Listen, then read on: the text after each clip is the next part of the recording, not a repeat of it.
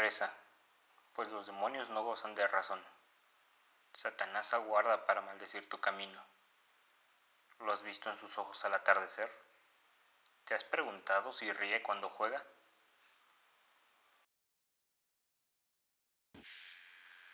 Este es un conjunto de instrucciones sobre cómo hablar con el diablo, lo cual, como aquellos de ustedes con algún vestigio de inteligencia podrían deducir, es una proposición claramente estúpida, una que muy probablemente podría culminar en cualquier cantidad de destinos profundamente desagradables.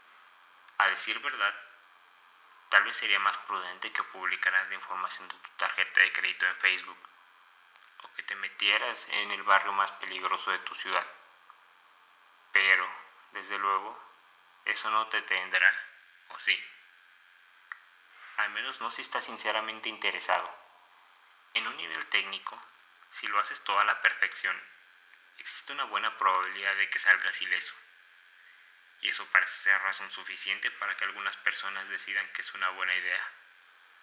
Más aún si eres del tipo que son adictos a los sustos, amantes de la adrenalina, tentadores del destino o del tipo desesperado. Lo cual me llama a un punto de clarificación que debo hacer. Este no es un manual para realizar ninguna clase de trato faustino. Tú sabes, toda esa clase de tratos para vender tu alma. Si sucede que saques el tema de conversación, el diablo ciertamente no estaría inclinado a rechazarlo, pero seguir adelante con un trato tan insensato ameritaría remover algunas de las protecciones que habrás colocado de antemano, y no creo que deba deletrearte porque eso sería mala idea. Si en verdad eres tan matemáticamente discapacitado como para querer intercambiar algo que durará una cantidad infinita de años por algo que podría durar alrededor de 90 como máximo, entonces hay muchos otros rituales allá afuera que puedes seguir. Este, de realizarse correctamente, solo debería permitir que ambos hablen. Eso quizá plantea la pregunta de ¿por qué exactamente querrías hablar con el diablo en primer lugar?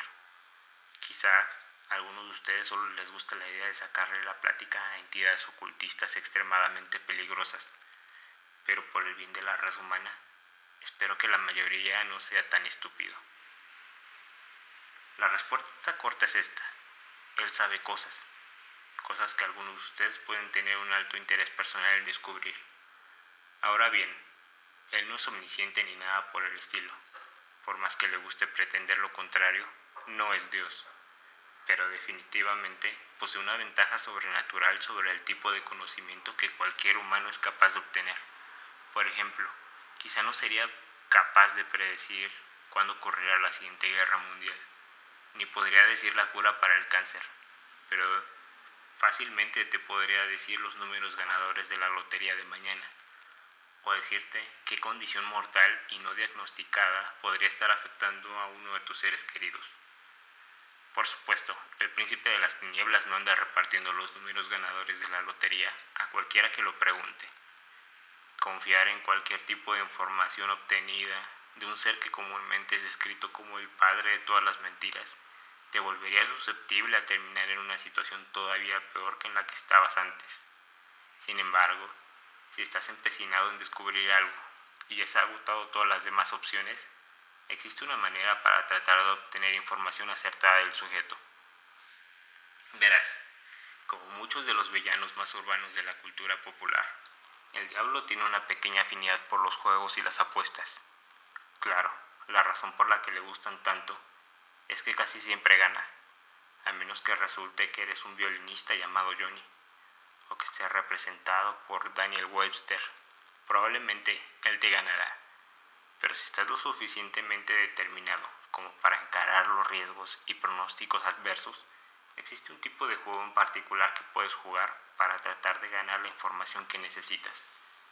Pero, primero lo primero, ¿no? Comenzamos con la descripción del proceso de invocación. Luego, nos adentramos en las reglas del juego y algunos consejos sobre cómo jugar. Y claro, finalmente, la letanía inevitable de mierda arcana que puede salir horriblemente mal. Para poder contactar a tu compañero conversacional, tendrás que ir a la iglesia a la medianoche. no importa qué tipo de iglesia, grande o pequeña, vieja o nueva, liberal o conservadora, siempre y cuando te asegures de que estará vacía. El proceso probablemente funcionará mejor si lo intentas durante una luna nueva, la luna llena, un viernes 13 o en una noche de brujas. El día en sí es menos importante que el efecto psicológico que tendrá en ti, siempre y cuando no lo intentes en víspera de Navidad o algo estúpido como eso. Todo estará bien. En cambio, la hora sí que es importante. No tienes que comenzar o terminar tu ritual exactamente a las 12 a.m. de la hora atómica de Greenwich ni nada por el estilo. Pero, como regla general, tienes que llegar un poco antes de la medianoche y tener todo preparado a no más de 10 o 15 minutos después. Llega mucho antes de la medianoche si no sabes cómo vas a entrar. Por más sorprendente que sea, la mayoría de las casas de Dios sí tienen a cerrar sus puertas en la noche. Por supuesto, necesitarás traer algunas cosas. Y hay otras que no podrás llevar. Así que anota esto.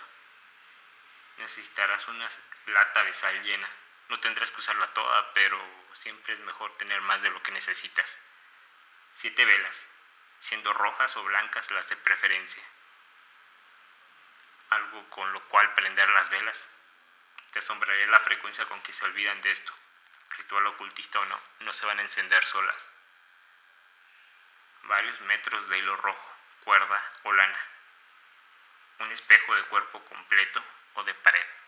Idealmente te convendría encontrar uno que ya estuviera presente en la iglesia, pues sería un poco imprudente andar cargando uno contigo durante un allanamiento. También te podría resultar útil traer algunos marcadores, lápices, papel, una linterna y cualquier otra herramienta que pueda ser necesaria para asegurar tu entrada a la iglesia. No se te permitirá traer ningún dispositivo electrónico o dispositivos para medir el tiempo. Esto incluye todos los teléfonos, tabletas, reproductores, calculadoras, agendas, relojes de pulsera, los temporizadores para la cocina, etcétera, etcétera, etcétera. Si eres una de esas personas que prácticamente tienen conectado el celular a su cerebro, no te preocupes. Puedes llevarlo contigo a la iglesia, siempre y cuando lo dejes afuera de la habitación en donde realizarás el ritual. Si llevaste una linterna, déjala afuera también. Tampoco lleves ningún tipo de parafernalia religiosa para protegerte, especialmente si están relacionadas con las religiones abrámicas. Y sí, esos arcillos góticos de cruces negras que usas están colgados boca arriba también cuentan.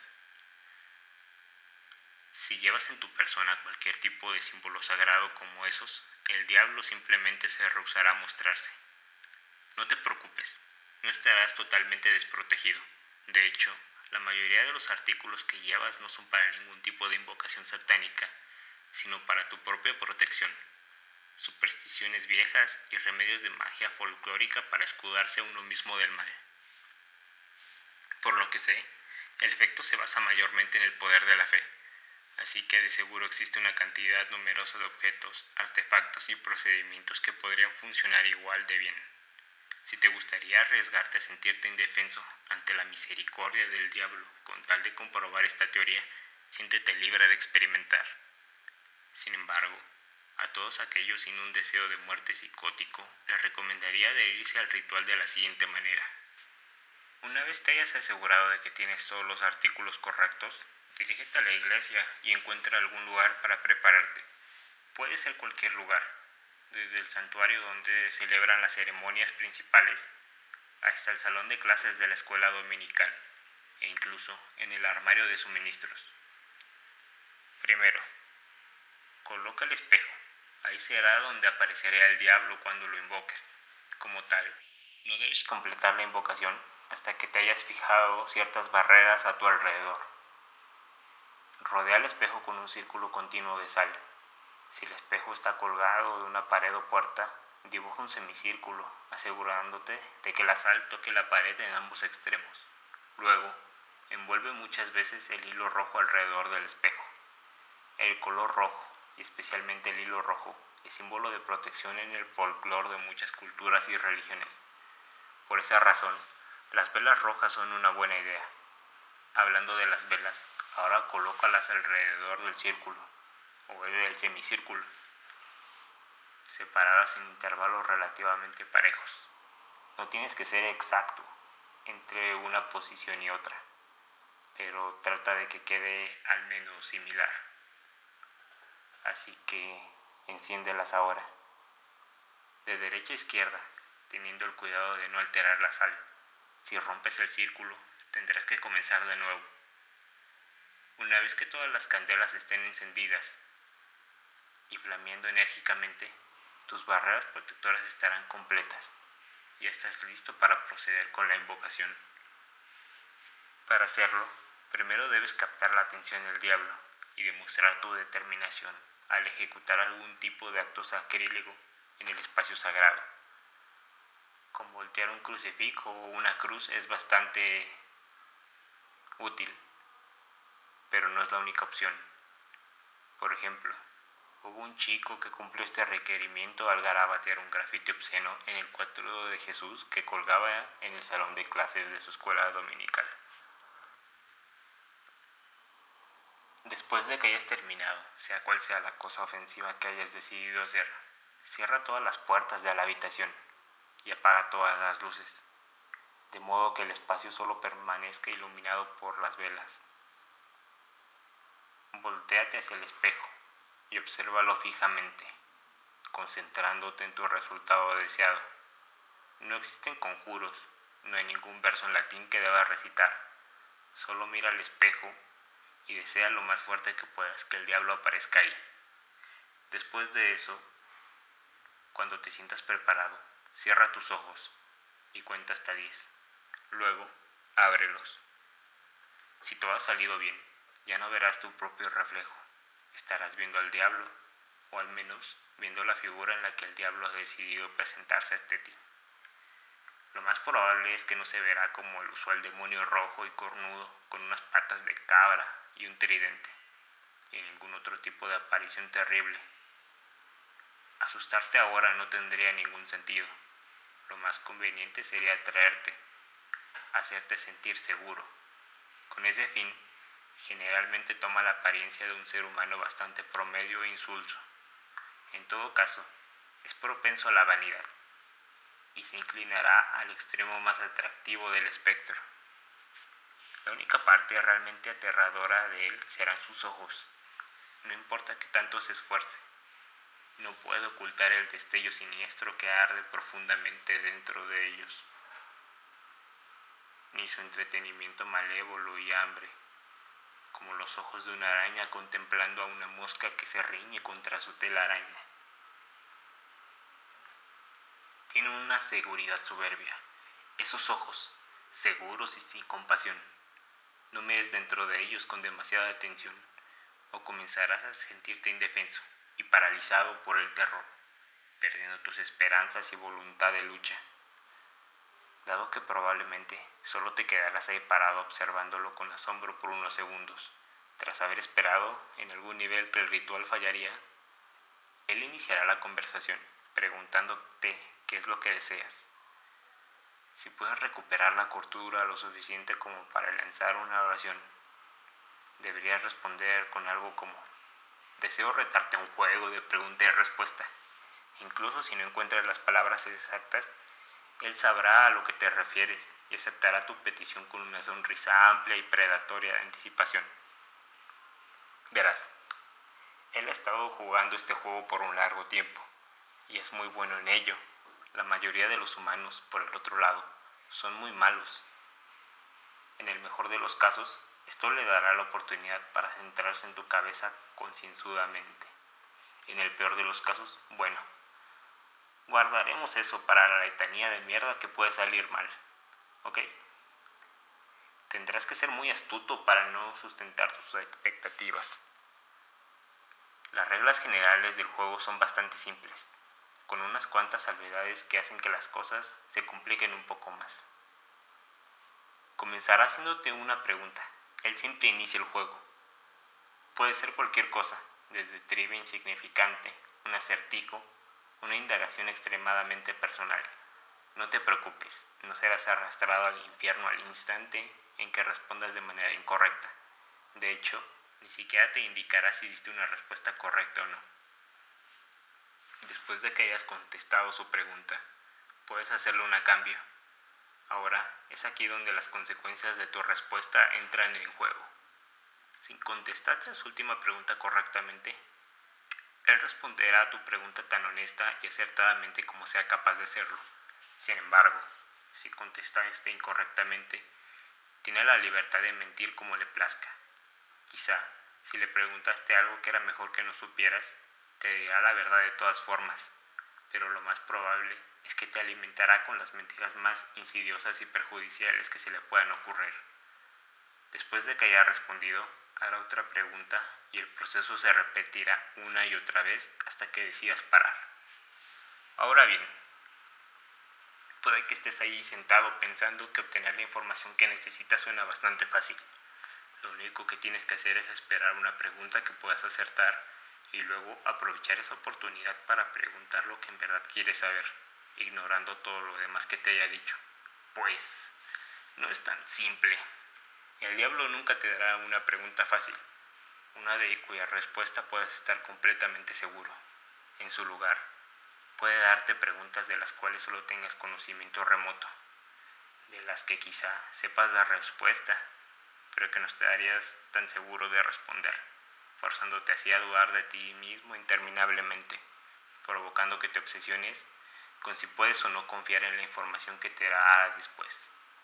Quizá creerás que lo que te dijo fue una mentira, o desearás que fuera una mentira, pero quedarás a la merced de la duda, incapaz de convencerte con plenitud de que estabas equivocado. O quizá tendrás que tomar una decisión enorme con base en la información que te ha dado y serás atormentado por el temor y la indecisión conforme te das cuenta de que tu destino, y quizá también el destino de otros, descansa enteramente en si fuiste o no capaz de recordar algún fragmento banal de información que ni siquiera recuerdas en la actualidad. Por cierto, nunca recordarás las preguntas exactas que te haga el diablo, pues eso te daría la facilidad de corrobar tus respuestas más adelante. O quizá, en vez de poner a prueba tu conocimiento, te preguntará algo personal, algo con lo cual incluso te mientes a ti mismo le responderás creyendo que le diste una respuesta correcta. No, no odio a mi hermana. Sí, obvio devolvería el dinero que encontrara en la calle. Pero él sabrá mejor que tú que estás mintiendo y te mentirá en retorno y le creerás. Le creerás hasta que ya no seas capaz de engañarte a ti mismo y para entonces ya podría ser demasiado tarde. O quizá, quizá ni siquiera te dará la oportunidad de dar una respuesta acertada en lo absoluto. Quizás solo te preguntará una serie interminable de preguntas imposibles, haciéndote sentir más y más descorazonado en tanto comprendes que nunca serás capaz de obligarlo a que te diga la verdad. Preguntas como ¿cuál es la altura mm, exacta del monte Everest en centímetros? ¿O cuál es la velocidad de vuelo de una golondrina sin carga? Sin embargo, existen un par de maneras para desactivar esta estrategia particular estas son reglas adicionales y cursos de acción que hacen que el juego sea más interesante, previenen que seas obstruido por completo. La primera opción es darle un acertijo en vez de una pregunta. Si de alguna forma lograras que responda al acertijo incorrectamente o lo dejas sin palabras y se rinde, estará obligado a darte una respuesta verdadera en tu próxima pregunta. Si responde al acertijo correctamente de nuevo, no te preocupes, no te saltará encima como un gato esfinge, ni te arrastrará al infierno. Lo que pasará es que recibirá un pase, permitiéndole mentir en respuesta a una de tus preguntas, en la que hubiera estado obligado a responder de manera honesta. Y si cobra un pase, sería mejor que te dieras por vencido y renunciaras al juego ahí mismo. Es casi imposible determinar cuándo está diciendo la verdad, incluso bajo las mejores circunstancias. La segunda es que aceptes un reto. Si aceptas y juras llevarlo a cabo, entonces de nuevo tendrá que contestar tu siguiente pregunta de manera honesta. Si decides rechazar el reto que te dé, recibirá otro pase. Ahora bien, Antes de que te acobardes y rechaces la idea por completo, tienes que saber que no te pedirá que hagas nada excesivamente dramático o indescriptiblemente malévolo, como explotar un hospital o asesinar a alguien. Como regla general, la mayoría de los retos no involucran la pérdida directa de una vida ni ningún crimen mayor. Sin embargo, ciertamente no serán sencillos. Infligir dolor en ti mismo, hacer algo que te asuste, terminar una relación atesorada, humillarte públicamente o alguien a quien amas. Cosas como estas y más, cosas que quizás no podrías ser capaz de imaginar, están sobre la mesa. Estás dispuesto a ir tan lejos a ponerte en este tipo de posición, obtendrás tu respuesta. Sin embargo, si él se las ingenia para sugerir la única cosa que no puedes hacer o que no te atreverías a hacer, entonces, de nuevo, lo que más te convendría sería renunciar. Una última cosa. No creas que simplemente puedes decirle que harás algo y luego no hacerlo. Si aceptaste el reto, pero no lo llevas a cabo, solo digamos que habrá consecuencias. Así que toma un poco de valor y mantén tu promesa, sin importar qué. Cuando hayas obtenido la información que querías o te hayas retractado, puedes finalizar el ritual simplemente con agradecerle al diablo por haber aceptado tu petición, haciendo una reverencia hasta la cintura o despidiéndote. Te dará la impresión de que la superficie del espejo habrá parpadeado por unos segundos. Luego, estarás viendo a tu propio reflejo de nuevo. Solo podrás darle la espalda al espejo cuando estés absolutamente seguro de que ves tus propios ojos. Enciende las luces y comienza a desmantelar tus protecciones. Ahora, y esto es muy importante, incluso si no has obtenido la información que querías, debes finalizar el ritual de esta manera antes de que hayan transcurrido 66 minutos. Bueno, supongo que técnicamente tienes 66 minutos con 6 segundos. No puedo enfatizar en qué tan importante es que te dieras este límite de tiempo. Te lo diré más adelante. De momento, tengo algunos otros consejos que son importantes. Primeramente, ten cuidado con el tipo de información que le das. Trata de no hablar de ti mismo, en particular de tus emociones y problemas, más allá de lo que sea absolutamente necesario. Este sujeto conoce bien la psicología humana como la palma de su mano e intentará meterse en tu cabeza. Es como hablar con Hannibal Lecter. Dile lo mínimo suficiente e incluso si no crees ni una sola palabra de lo que te dice, encontrará la manera para joderte la mente como ningún otro. Si algo de lo que te pregunte te hace sentir incómodo, no dudes en mentirle con descaro. Habrá muchas otras preguntas. Si eliges darle un acertijo, usa uno que hayas inventado tú.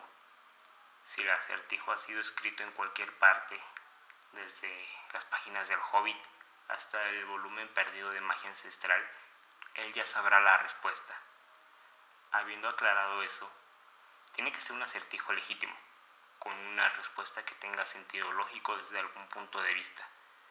No puede simplemente preguntar algo como que es verde, tiene 10 piernas y salta, para luego declarar por alguna razón inexplicable que las respuestas son malvaviscos no nos vamos a detener a considerar los lineamientos que determinen un acertijo o si tiene sentido o no, pero eres un humano razonable, así que usa tu sentido común.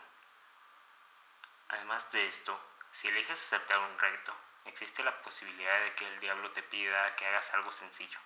Entregar una carta, por ejemplo, escribir un número de 10 dígitos en la caseta de un baño público. Si te pide algo como esto, y tienes al menos una física de decencia común dentro de ti, piénsalo dos veces.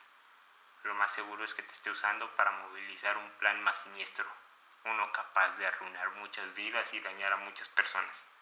Quién sabe, quizás seas un tipo de persona a la que en realidad no le importa sacrificar una cantidad determinada de completos desconocidos con tal de descubrir lo que se te quiere saber. Pero al menos ten en cuenta de que eso estarías haciendo. Por último, mantente al pendiente del tiempo y trata de mantener el juego enfocado y progresar rápidamente. Lo más seguro es que el diablo trata de sacarte de tema con una tangente. discutiendo algo que te fascine, analizando una respuesta que le hayas dado encontrando alguna otra excusa para explayarse sin dejar que el juego avance. Si te acercas a la hora tope de 66 minutos, comenzará a esforzarse más y más para distraerte, cautivarte y hacer cualquier otra cosa que te entretenga en el juego hasta que sea demasiado tarde. Te alimentará con falsas esperanzas, haciéndote pensar solo unos minutos más. Ya casi lo logro. No caigas en eso. No. No te excedas en el tiempo límite, sin importar qué. Ahora bien, podrías estar pensando que este juego en realidad no suena tan peligroso hasta el momento. Las amenazas de daño psicológico rara vez parecen acarrear el mismo peso que las amenazas de daño físico, a pesar de que el costo de ambas es con frecuencia el mismo. Odio desilusionarte, pero este juego está lejos de ser seguro. Hay muchas otras maneras en las que podrías joderte a ti mismo seriamente, tanto física como mentalmente. Ni hablar de espiritual. Pero es con esto que concluiré, con la vana esperanza de que causen algún tipo de impresión. Primero, mientras estás hablando con el diablo, no lo pierdas de vista. Mantén tu mirada en el espejo sin importar lo que pase. Sin lugar a duda, él intentará varios trucos para desviar tu atención. Oirás ruidos detrás de ti, sentirás miradas en tu nuca, verás fantasmas sombríos retorciéndose en las profundidades del espejo. Una respiración fría te soplará desde detrás, oliendo como la cripta. Un silencio abismal se habituará solo para ser interrumpido por un golpe ruidoso directamente detrás de tu cabeza sacándote el peor sobresalto que hayas tenido. Anda, que el diablo hasta podría abandonar cierto grado de soporte solemne y dar un brinco súbito de terror pretendido, gritando sonoramente y señalando detrás de ti con una expresión de pánico muy convincente. Sea lo que sea con lo que te ponga a prueba, no debes apartar tu mirada de él. Si lo haces, si lo pierdes de vista por completo, incluso por un segundo, cuando te voltees al espejo, descubrirás que se ha ido. Bueno, en realidad no se ha ido. Habrá salido del espejo, hacia la habitación, contigo. Exactamente. ¿Cuánto de tu cuerpo hallará la policía la mañana siguiente y en qué condición dependerá eternamente del estado de ánimo del que se encuentre? Pasado a un tema diferente, Puede ser que alcances un punto en el juego, probablemente después de una serie larga de preguntas imposibles y irritantes, en donde el diablo te haga una pregunta simple y engañosa. ¿Cuál es tu nombre completo? Ojo aquí, no debes dárselo. Los nombres pueden ser cosas de gran poder. Aunque el diablo ya conoce tu nombre, decírselo es análogo a invitar a un fantasma a tu casa o a un vampiro. Tu nombre es sinónimo de tu ser interior. Por consiguiente, dárselo es un simbolismo poderoso de entregarle tu ser. Si eres lo suficientemente tonto como para cometer este error, todas tus protecciones habrán sido en vano, y él aprovechará tu ofrenda inconsciente con una alegría maliciosa, robándose tu alma y arrastrándote de vuelta al infierno con él. Al menos, de esta manera la policía encontrará un cuerpo completo e identificable.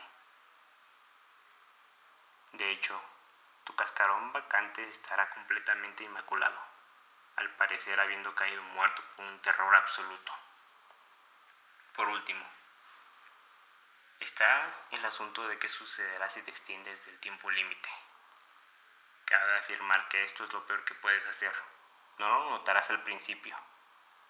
El diablo no te dará ninguna indicación de que, en efecto, has excedido el tiempo límite y concluirás el ritual como si nada hubiera salido mal.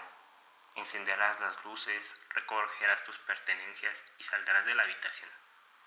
Pero cuando abras la puerta, lo que verás será la nada. Así es, la nada. Solo un vacío blanco y plano extendiéndose infinitamente en todas las direcciones. Ahora únicamente existirá la habitación que ha sido reflejada en el espejo. A propósito, si te das la vuelta para ver el espejo de nuevo, es posible que le eches un último vistazo a tu reflejo. Quizá hasta se girará y te dedicará una sonrisa de superioridad y una despedida de mano descarada antes de salir por la habitación hacia el pasillo perfectamente normal de la iglesia. Como ya te pudiste haber dado cuenta, tú, como tal, ya no te encontrarás en la iglesia. Tu alma estará atrapada en el espejo y el diablo se habrá tomado la libertad de poseer tu cuerpo ahora que nadie lo está usando. Golpea el vidrio y grita todo lo que quieras. Nunca escaparás por tu propia cuenta. Ni ningún exorcista podrá ayudarte. Pero no te preocupes. No es como si estuvieras en el infierno. ¿O sí? Al menos no necesariamente. Porque lo que tienes que entender es que un alma humana que ha sido arrancada por completo de su carne es una entidad sumamente volátil y vulnerable, en particular cuando está atrapada en la tierra de los vivos. Ahora estarás constituido totalmente de propiedades mentales, y como tal, las barreras entre lo que es real e imaginario para ti se habrán disuelto.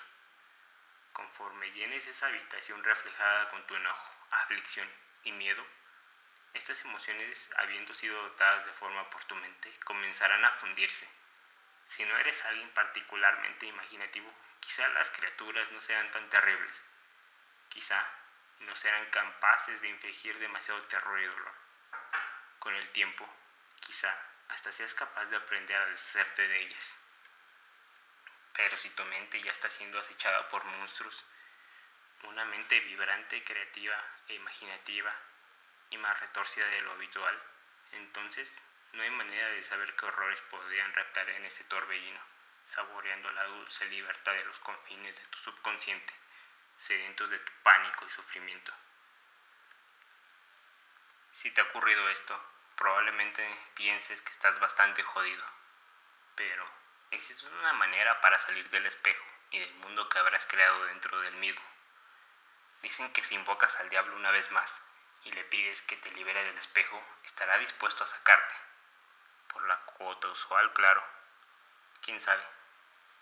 Si tu imaginación es tan retorcida y poderosa como para crear un infierno personal que te deje rogando la condena eterna verdadera, quizás esos talentos podrían ser bien aprovechados. Después de todo, existen más de 7 mil millones de personas en el mundo. Incluso el diablo mismo no puede estar invadiendo todas las mentes a un mismo tiempo. La ayuda talentosa siempre es apreciada.